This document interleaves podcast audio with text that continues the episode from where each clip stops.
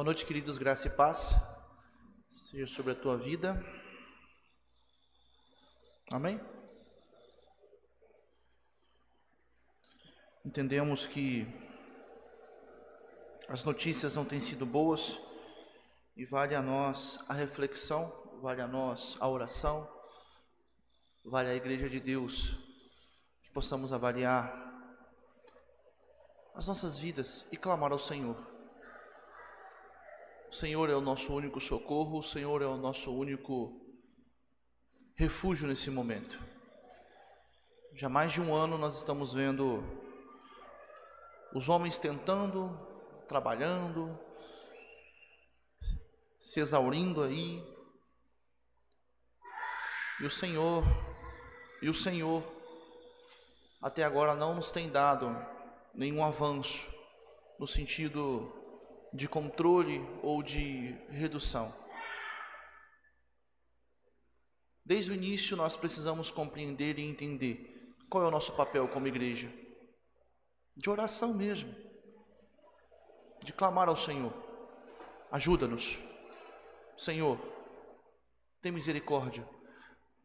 E para eu digo isso porque às vezes nós temos uma vida boa, às vezes a nossa vida não está sendo tão afetada, mas saibam, existem pessoas que perderam.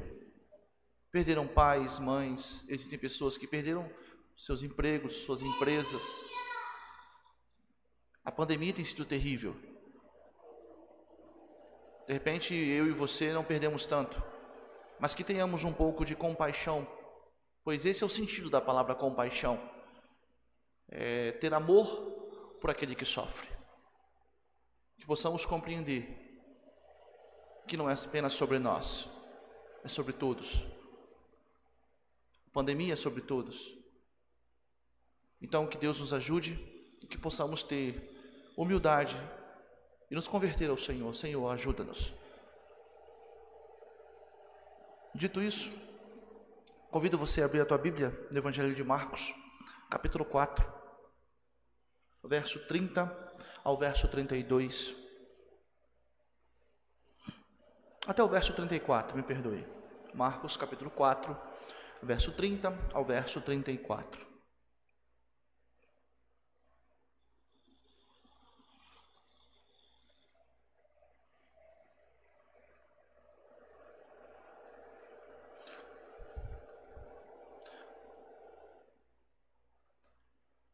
Assim nos diz a palavra de nosso Deus. Disse mais: Com que poderemos comparar o reino de Deus? Ou com que parábola o apresentaremos? Ele é como um grão de mostarda, que, quando semeado, é a menor de todas as sementes sobre a terra. Mas, uma vez semeada, cresce e se torna e se torna maior do que todas as hortaliças. Cria ramos tão grandes que as aves do céu podem se aninhar à sua sombra. E com muitas parábolas semelhantes, Jesus lhes expunha a palavra, conforme podiam compreendê-la. E, sem parábolas, não lhes falava. Tudo, porém, explicava em particular aos seus próprios discípulos. Vamos fechar nossos olhos, Senhor. Graças te damos, meu Pai. Graças te damos, meu Deus, pela vida que o Senhor nos deu. Que possamos com a nossa vida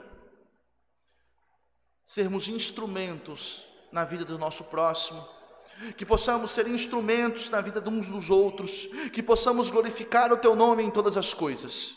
Senhor, te damos, te damos glórias, te agradecemos porque o Senhor é conosco e sabemos que em Ti temos refúgio certo, em Ti temos segurança. Portanto, Senhor, que nesta noite o Teu Espírito abra o nosso entendimento para a Tua palavra, que tenhamos olhos que possam enxergar, que o Teu Espírito vença a nossa incredulidade, meu Senhor, para que possamos nos converter de nossos pecados e viver para a glória do Teu nome. Assim oro no nome de Jesus Cristo, nosso Rei e soberano e pelo teu Espírito que nos foi dado para a santificação do teu povo até o último dia. Amém. É claro que esta parábola é a última de uma sequência de parábolas. Marcos, o evangelista, ele deixou um grupo de parábolas com um tema específico, o reino de Deus. E não é diferente nesta última do verso 30.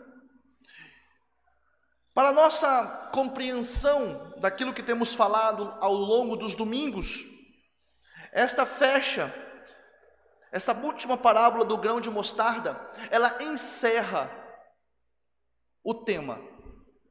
Então, em primeiro lugar, eu quero chamar a sua atenção ao que vai ser descrito aqui. Porque o que vai ser falado aqui depende da minha vida e da tua vida. Nós não estamos aqui diante de qualquer outra coisa senão a verdade de Deus para nós. Então a minha oração é que enquanto eu estiver falando, que o Espírito Santo de Deus possa lhe abrir os olhos, para que nós possamos compreender qual deve ser a nossa relação para com esta verdade. Duas coisas são necessárias antes de entrarmos na parábola. Duas coisas são importantes. Precisamos compreender o contexto. Jesus começou o seu ministério. Jesus está começando a pregar em toda a região.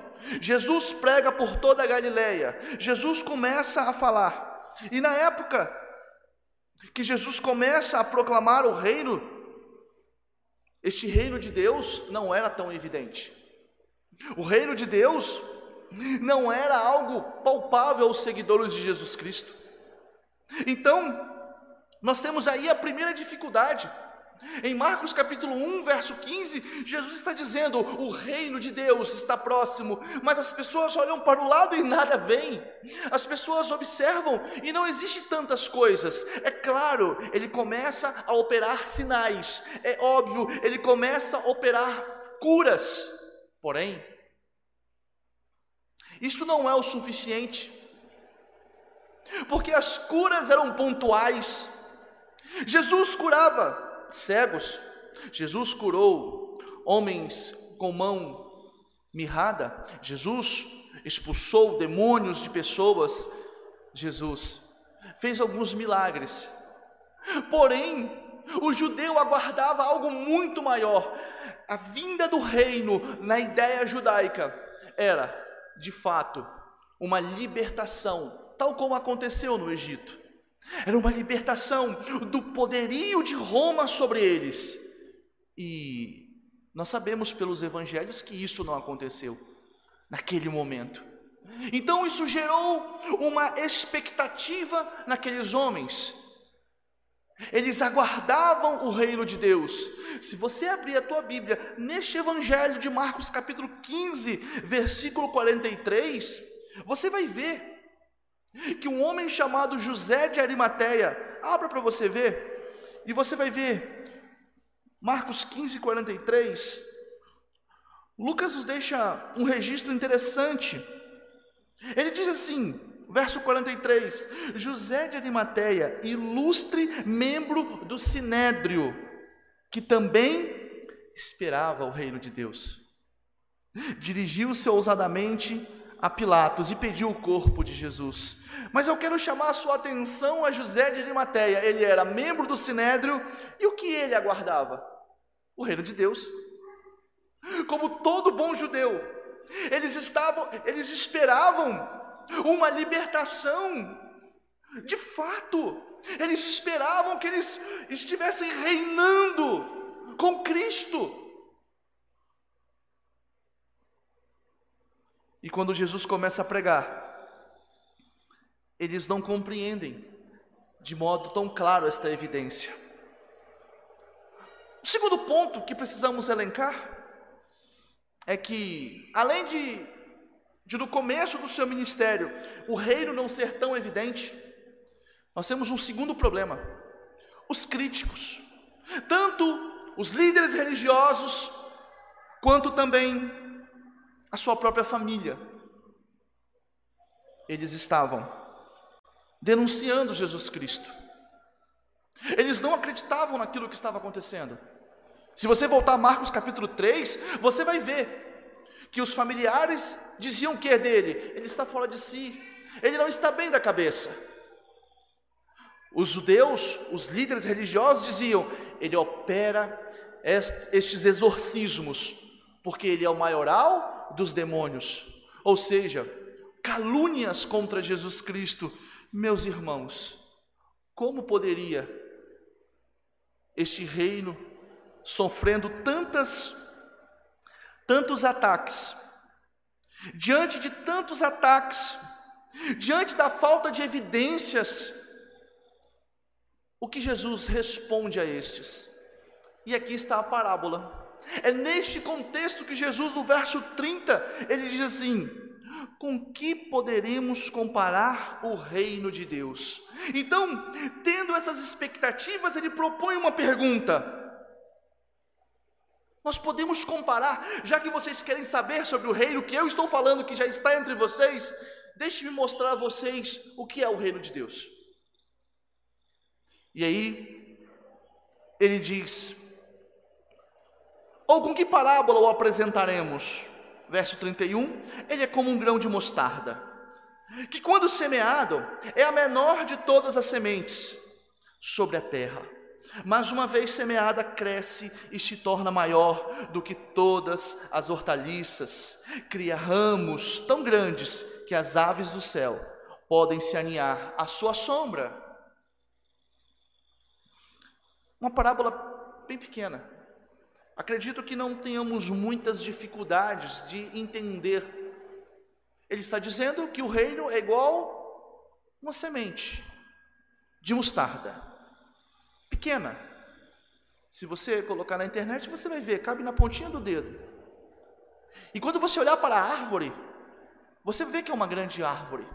Então Jesus está dizendo exatamente isso: algo pequeno que se torna grandioso. Então, nesta parábola, Jesus propõe um tema, Jesus propõe um objetivo e Jesus propõe uma lição. Antes de adentrarmos a parábola, eu quero lhe dizer qual é o tema da parábola. E não sou eu que vou lhe dizer, é a palavra de Deus. Meus irmãos, permita-me um parênteses aqui. Ao preparar esse texto, ao preparar essa mensagem durante a semana, eu fiquei trêmulo. Eu fiquei trêmulo porque nós recebemos a palavra de Deus. Nós temos a Bíblia, nós temos a revelação de Deus para nós. E diante dessa palavra, eu me senti muito negligente, porque às vezes nós ficamos totalmente alheios à palavra, pensando que isso daqui é uma história, pensando que isso aqui é pouca coisa. Permita-me um alerta a todos nós. É nesta palavra que temos a vida eterna. Pedro disse: Para onde iremos, Senhor, se só tu tens as palavras de vida eterna? E essas palavras foram registradas, preservadas, para que hoje eu e você tivéssemos acesso a ela. Portanto, meus irmãos, tenhamos reverência a essa palavra não uma reverência externa e mecânica, mas que nós possamos nos dobrar todos os dias ao que está escrito aqui. Que tenhamos amor à palavra de Deus. Fecho o parênteses. E o verso de número 30. Jesus diz: Com que poderemos comparar o reino de Deus? Ou com que parábola o apresentaremos? Então, o tema da parábola é o reino de Deus. Jesus não está falando sobre a igreja, Jesus não está falando sobre outra coisa senão o reino de Deus. Segundo, qual é o objetivo de Cristo ao propor esta parábola? O objetivo é levar os seus ouvintes a refletir sobre este reino. O meu objetivo aqui nesta noite é fazer com que nós possamos refletir acerca do reino de Deus.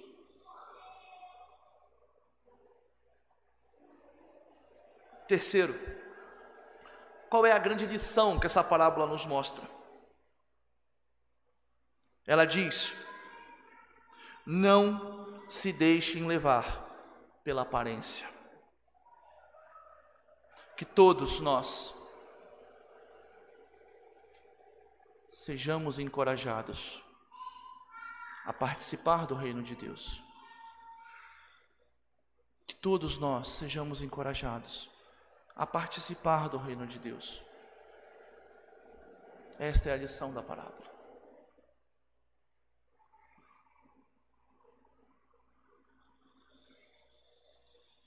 Verso 31. Ele é como um grão de mostarda. O que é como um grão de mostarda? O reino de Deus. Que quando semeado é a menor de todas as sementes sobre a terra.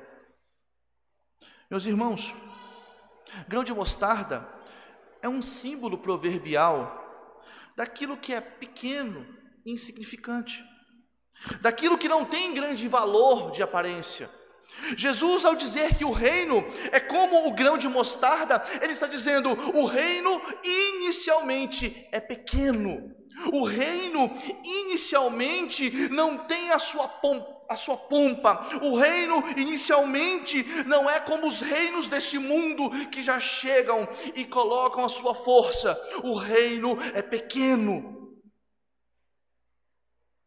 Todavia, ele não permanece pequeno ele se desenvolve e chega ao seu ponto máximo, como diz o verso 32, a ponto de se tornar a maior das hortaliças. Ou seja, Jesus está usando uma analogia que este reino de Deus é maior do que todos os reinos deste mundo. O fato dele começar pequeno não quer dizer que ele permanece pequeno.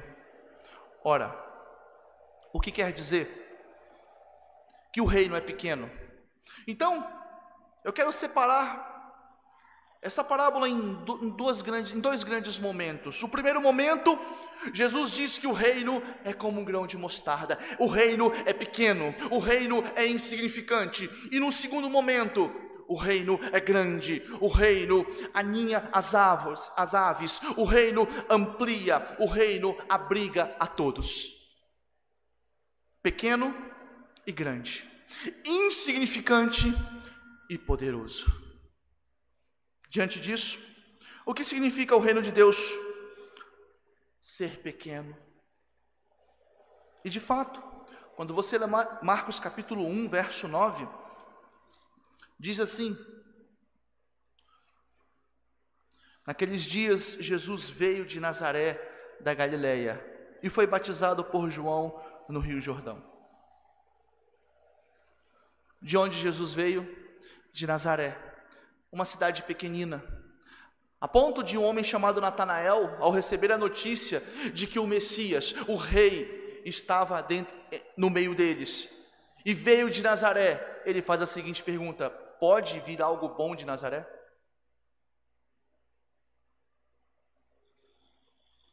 O reino veio pequeno, porque o reino significa, e eu quero que você preste bastante atenção, o reino de Deus significa o próprio Deus habitando no meio do seu povo.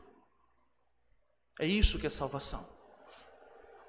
Salvação é Deus reinando sobre nossas vidas. Por isso que o Evangelho de Marcos diz: e Jesus veio. Mas ele veio como um servo humilde, ele veio como pequeno. Filipenses capítulo 2, verso 5 ao verso 8, expressa isso de modo maravilhoso. Filipenses 2, verso 5 e verso até o verso 8 diz assim: tenham entre vocês o mesmo modo de pensar de Cristo Jesus, que, mesmo existindo na forma de Deus, não considerou ser igual a Deus, algo que deveria ser retido a qualquer custo. Pelo contrário, ele se esvaziou, assumindo a forma de servo, tornando-se semelhante aos seres humanos e reconhecido em figura humana, ele se humilhou, tornando-se obediente até a morte e morte de cruz.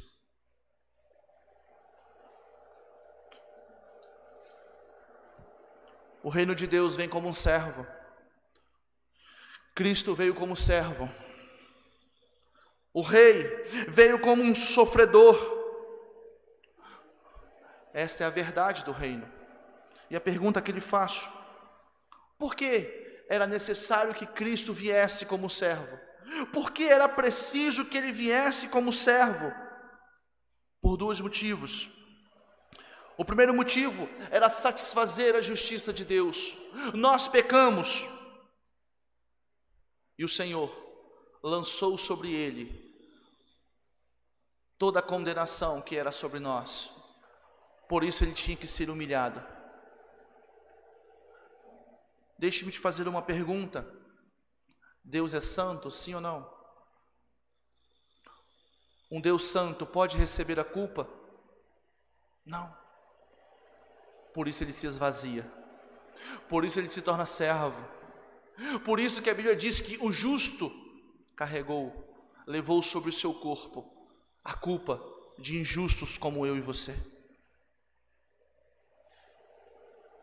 Por isso que ele tem que se tornar servo. Eis a primeira razão porque o, o reino tem que vir como servo. Porque ele precisa, em, no primeiro momento, satisfazer a ira de Deus. Os nossos pecados precisam ser perdoados de fato.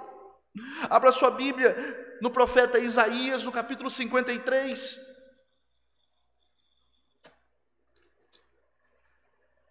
Eu convido você, em sua casa nessa semana, a ler o profeta Isaías, do capítulo 40 ao capítulo 52, e você vai ver Deus falando da salvação para o seu povo com grande glória.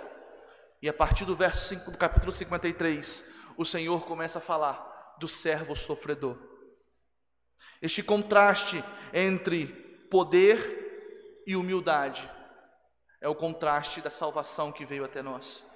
Observe o capítulo 53, a partir do verso de número 3, me perdoe, do verso número 1 diz assim: Quem creu em nossa pregação? E a quem foi revelado o braço do Senhor? Porque foi subindo como um renovo diante dele, e como raiz de uma terra seca, não tinha boa aparência, nem formosura. Olhamos para ele, mas não havia nenhuma beleza que nos agradasse. Era desprezado e o mais rejeitado entre os homens, homem de dores e que sabe o que é padecer. E como um de quem os homens escondem o rosto, era desprezado, e dele não fizemos caso. Certamente, ele tomou sobre si as nossas enfermidades e as nossas dores levou sobre si, e nós o considerávamos como aflito, ferido de Deus e oprimido. Observe o verso 5: Mas ele, Jesus Cristo, foi traspassado por causa das nossas transgressões e esmagado por causa das nossas iniquidades. O castigo que nos traz a paz estava sobre ele, e pelas suas feridas fomos sarados. Meus irmãos, o castigo estava sobre ele. O castigo que era devido a mim e a você estava sobre Cristo. Cristo não merecia castigo algum, por isso que ele vem como um servo para receber em seu corpo a plena justiça de Deus. Então, em primeiro lugar, ele satisfaz a justiça de Deus, e num segundo momento,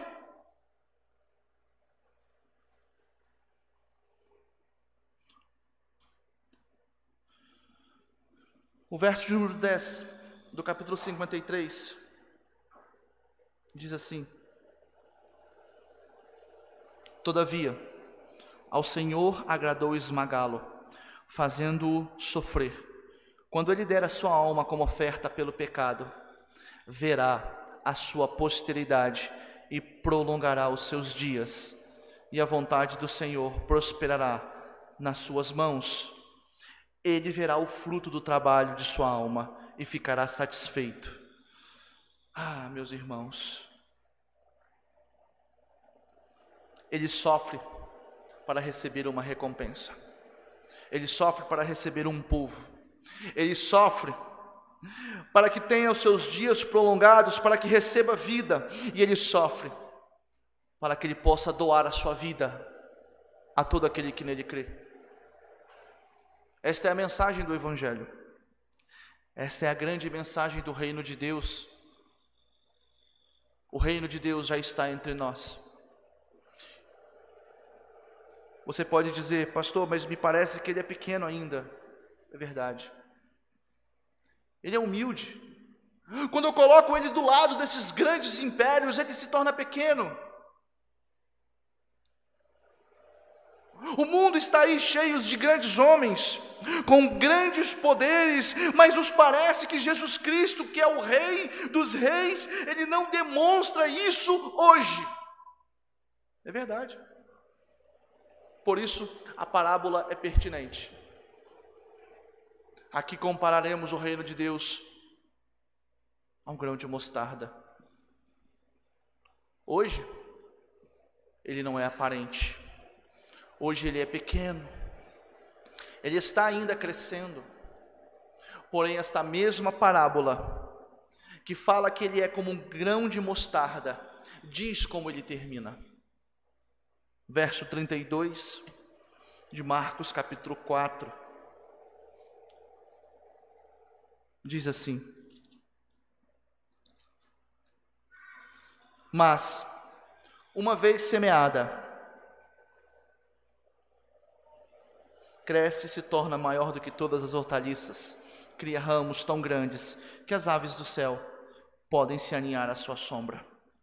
A aparente fraqueza será suplantada pela manifestação do seu poder.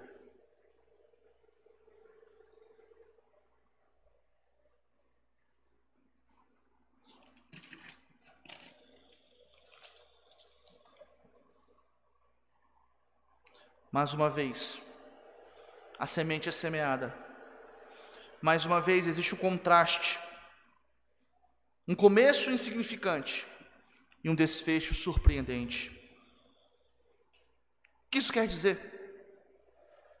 Isso quer dizer, em primeiro lugar, que o reino de Deus virá em glória e poder. Cristo já está exaltado no seu trono.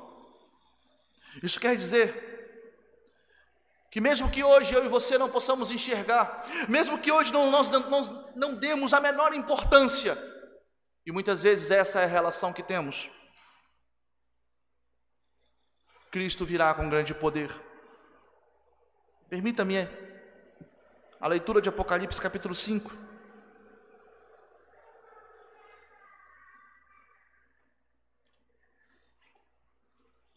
Apocalipse capítulo 5. Do verso 1 ao verso 14. Preste bastante atenção nesse texto, porque aqui está falando do Cordeiro, está falando de Jesus Cristo. E observe que ele aqui não é descrito como um cordeiro morto, ele não é descrito como um servo sofredor. Observe como que ele é descrito em Apocalipse capítulo 5. Ele já está reinando. Observe, vi na mão direita, João vê, vi na mão direita daquele que estava sentado no trono um livro em forma de rolo e escrito por dentro e por fora e selado com sete selos.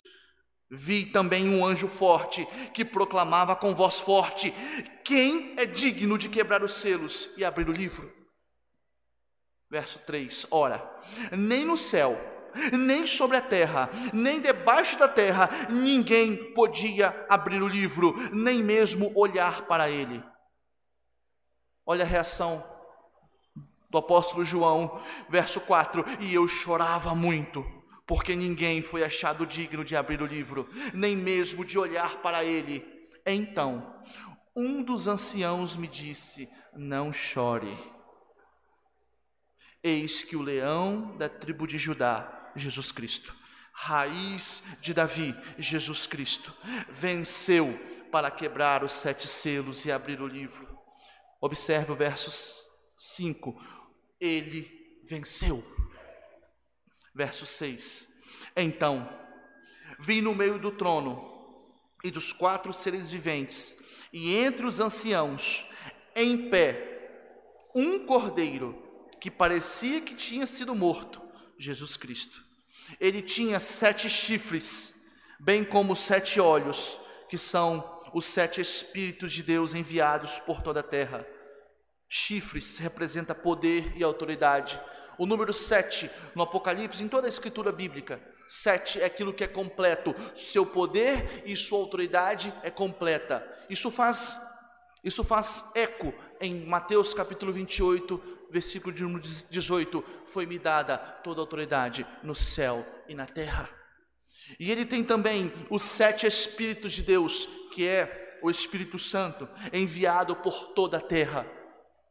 O cordeiro foi e pegou o livro da mão direita daquele que estava sentado no trono e quando ele pegou o livro, os quatro seres viventes e os vinte e quatro anciãos se prostraram diante do cordeiro, tendo cada um deles uma harpa e taças de ouro cheias de incenso, que são as orações dos santos, e cantavam um cântico novo, dizendo: Antes de irmos ao cântico, você já percebeu que Cristo, o Cordeiro, tem toda a autoridade. Ele aqui está na condição de Rei dos Reis, de digno de tomar o livro, digno de desatar os sete selos, digno de todas as coisas. Toda a terra foi dada para ele, todo o poder e autoridade está nas mãos deles, na mão dele. Observe o cântico Verso 9: E cantavam um cântico novo, dizendo: Digno és de pegar o livro e de quebrar os selos, porque foste morto, e com o teu sangue compraste para Deus os que procedem de toda tribo, língua, povo e nação. E para o nosso Deus os constituíste reino e sacerdote, e eles reinarão sobre a terra. Vi e ouvi uma voz de muitos anjos ao redor do trono, dos seres viventes e dos anciãos, cujo número era de milhões de milhões e milhares de milhares, proclamando com voz forte um cântico similar: Digno é o cordeiro que foi morto de receber o poder, a riqueza, a sabedoria, a força, a honra, a glória e o louvor. Verso 13: Então vi, então ouvi que toda criatura que há no céu e sobre a terra, e debaixo da terra, e sobre o mar, e tudo o que neles há, estava dizendo: aquele que está sentado no trono e ao cordeiro, seja o louvor, a honra, a glória e o domínio para todos sempre. Último verso 14: E os quatro seres viventes respondiam: Amém. Também os anciãos se prostraram e adoraram. Meus irmãos, Isso aqui, João viu. Isso foi uma visão de João do, dos céus. E nos foi dada com um objetivo. Essa visão já aconteceu. Cristo já reina. E nos foi dado com um objetivo: de que nós não desfalecemos diante dos reinos deste mundo. Que nós sejamos confortados porque o nosso Rei, o nosso Cordeiro reina sobre todas as coisas, não devemos temer nada, devemos nos encorajar, porque este reino, que ainda é pequeno, invisível, se manifestará de forma gloriosa. É isso que a parábola nos diz. E observe que ao crescer os seus ramos são tão grandes que as aves dos céus podem se aninhar à sua sombra. Isso está mostrando o alcance do reino que é mundial, é a todos. O reino de Deus, você leu aqui no versículo de número 9, que ele comprou pessoas de toda tribo, língua, povo e nação. Então, o reino de Deus está diante de nós. E qual é a reflexão que temos que fazer? Qual é a nossa relação com este reino?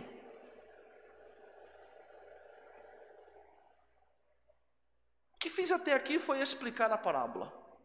O que fiz até aqui foi mostrar o que Jesus Cristo estava dizendo.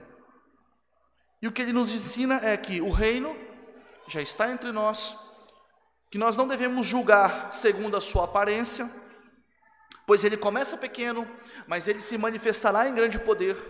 Nós sabemos que ele ainda não se manifestou em grande poder, mas ele vai se manifestar, porque pela parábola isso diz que vai acontecer. E a aplicação que temos que fazer é: qual é nosso dever diante disso que acabamos de ouvir? Podemos fechar a Bíblia, embora para casa, dizer: muito legal o seu estudo, pastor.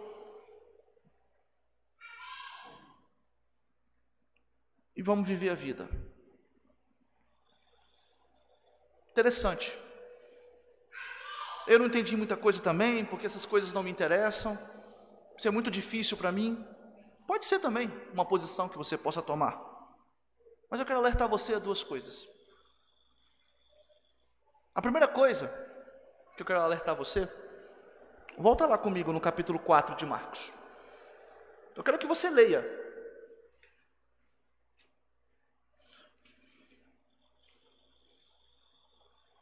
verso 33. Marcos 4, 33. Lê esse texto aí.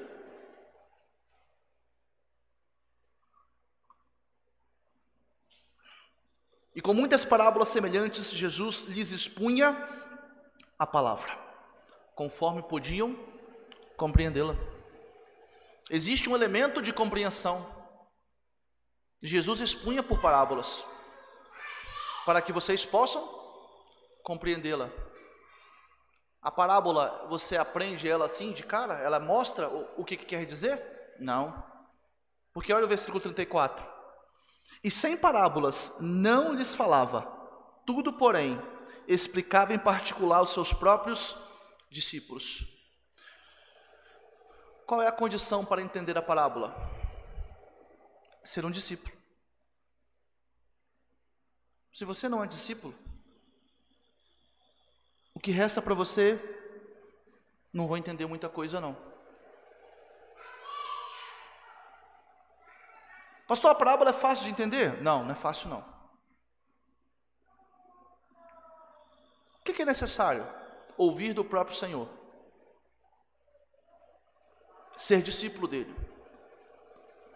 Então a parábola nos aponta para a nossa relação com o reino.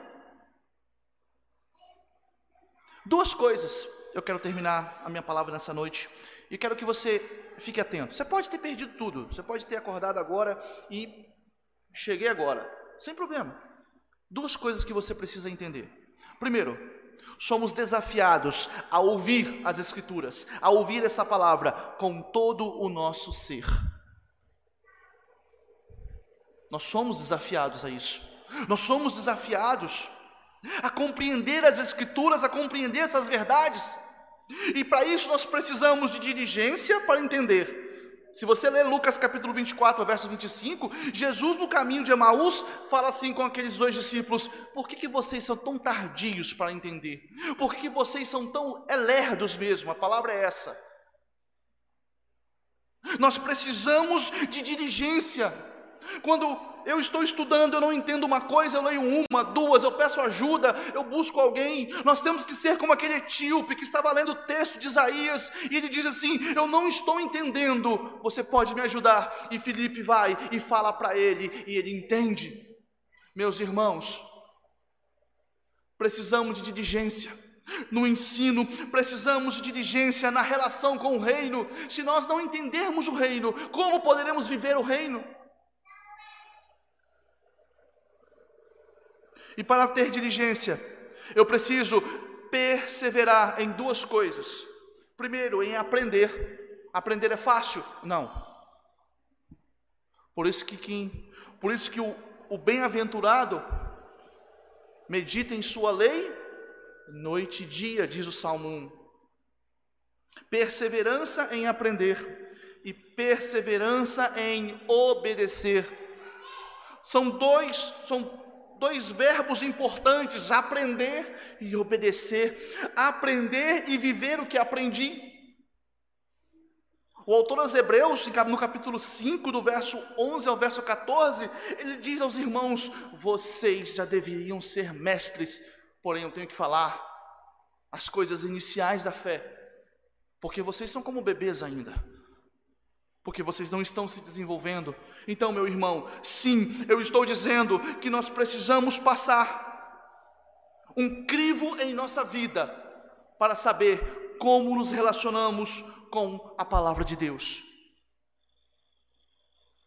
Se eu sei pouco, se eu não dou muita importância, isso é sinal de que o reino de Deus não está próximo de mim. E por último, somos desafiados a ouvir com todo o nosso ser. Eu falei de diligência para, para entender, eu falei de perseverança em aprender, perseverança e obedecer. E por último, ensinar e proclamar o reino. Mateus capítulo 28, Jesus ao proferir: Toda a autoridade me foi dada no céu e na terra. Mas eu quero que você abra o texto de Mateus 28, e eu quero ler um, um, uma parte que, que de repente você nunca percebeu. Mateus 28.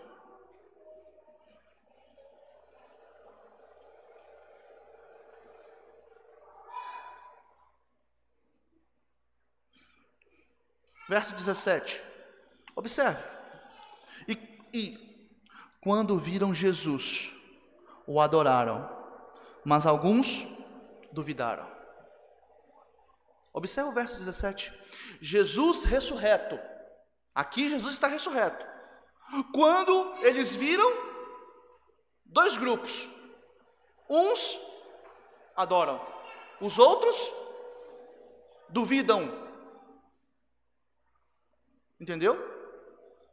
Uns adoram, outros duvidam. Verso 18. Jesus, aproximando-se, falou-lhes, dizendo: Toda autoridade me foi dada no céu e na terra. Portanto, vão e façam discípulos de todas as nações, batizando-os em nome do Pai, do Filho e do Espírito Santo, ensinando-os a guardar todas as coisas que tenho ordenado a vocês, e eis que estou com vocês todos os dias até o fim dos tempos. Deixa-me te fazer uma pergunta. Jesus está com vocês, Jesus está com esse, esse grupo que Jesus está até o fim dos tempos, são os que adoraram ou os que duvidaram? São os discípulos, são aqueles que adoraram, pois aqueles que duvidam, continuam longe do reino, continuam ouvindo por parábolas e nada entendendo. Segunda, segunda aplicação. Nessa reflexão sobre o reino, além de sermos desafiados a ouvir com todo o nosso ser, esta reflexão tem um objetivo ao ouvir com todo o nosso ser, ao sermos diligentes em entender, ao sermos perseverantes em aprender e obedecer, a ensinarmos e proclamarmos o reino, o que, que nós estamos fazendo? Vivendo para o reino de Deus. Se você não fizer isso, você não vive o reino de Deus. O reino de Deus não é a igreja. Muitos pensaram isso. Que a igreja faz parte do reino de Deus. A igreja faz parte de todo aquilo que nós chamamos que venha o teu reino.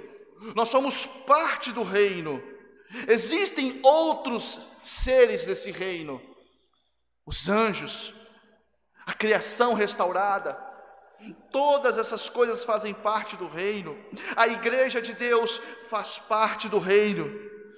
Por isso, a igreja de Deus vive já o reino de Deus.